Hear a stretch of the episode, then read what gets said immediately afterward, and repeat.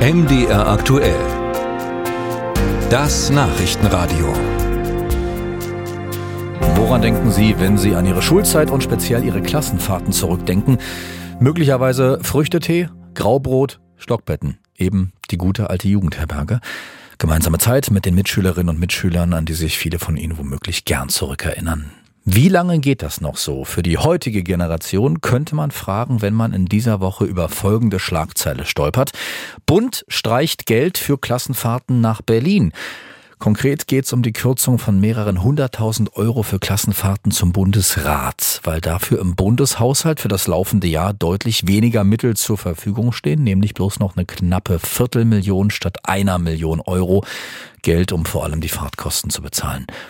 Sachsen wehrt sich dagegen vehement. Äh, unter anderem äh, der Bevollmächtigte des Freistaates beim Bund, Staatssekretär Konrad Clemens von der CDU. Mit ihm sprach ich darüber. Hallo, Herr Clemens. Ich grüße Sie auch, Herr Hartag. Besiegelt hatte diese Kürzung ja der Bundestag und das stört Sie gewaltig. Warum? Wir verstehen, dass angesichts der Haushaltskrise auch gespart werden muss, äh, aber in diesem Fall ist es etwas anders. Der Bundestag hat die Gelder für die Schulfahrten dem Bundesrat, also den Ländern, gestrichen und hat die gleiche Summe sich selbst zugeschlagen. Also es gibt jetzt mehr Fahrten vom Bundestag und weniger für die Länder. Warum ist denn konkret ein Besuch des Bundesrats in Berlin aus Ihrer Sicht äh, so wichtig für Schülerinnen und Schüler in Sachsen?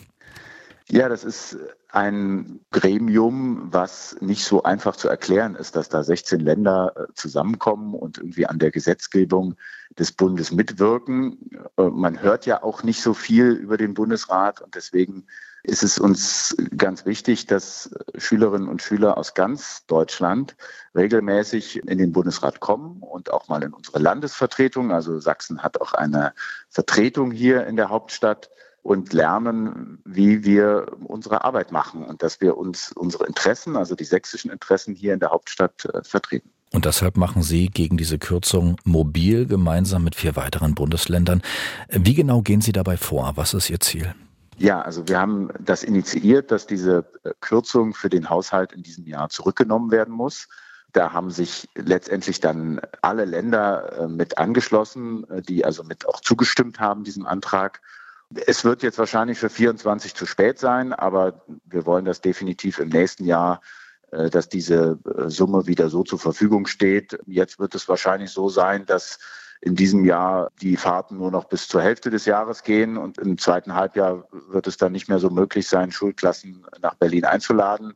Und das muss sich dann aber 25 wieder ändern und das fordern wir sehr vehement vom Bundestag ein. Sie selbst haben den finanziellen Engpass, in dem äh, unser Land momentan steckt, schon angesprochen.